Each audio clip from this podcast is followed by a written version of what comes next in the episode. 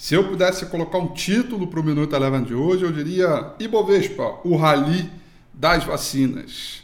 Olá, sejam todos muito bem-vindos para o Minuto Eleven de hoje, mais uma sessão de segunda-feira, nosso 16º dia de novembro de 2020, com o mercado extremamente animado no Brasil e no mundo inteiro, após mais cedo, pré-abertura, a, Moderna a, noticiou eficácia de uma vacina que ela já vinha produzindo, já também no seu estágio inicial, é, final, melhor dizendo, é, de 94,5% de eficácia. Lembrando que na segunda-feira passada, a Pfizer também veio uh, com um, um, noticiário tão relevante quanto, e todas essas duas notícias acabam motivando o investidor a procurar para o risco, procurar os mercados emergentes e trazer principalmente fluxo para aqueles ativos mais atrasados e que estavam ali quase que na dependência eh, da vacina eh, para que pudesse andar.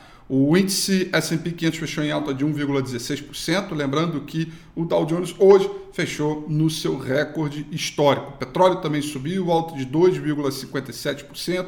Índice de mercados emergentes também dando ritmo, né, com o enfraquecimento do dólar no mundo, acaba dando essa bombada nos mercados emergentes que subiram 1,26%. Por aqui, dólar em queda de 0,70%, oscilou bastante, chegou a trabalhar no terreno positivo, mas no final foi enfraquecendo, fortalecendo o real, assim como outras moedas pares. Já o Ibovespa alta de é, 1,63%, uma alta bem bacana, com o índice Bovespa retornando aos 106 mil pontos, nível que não batia desde março desse ano, nos níveis pré-pandemia. Né? Destaque positivo, companhias aéreas e bancos na linha de frente, né? companhias aéreas Azul subiu 11,03%, seguido de Gol que subiu 9,15%.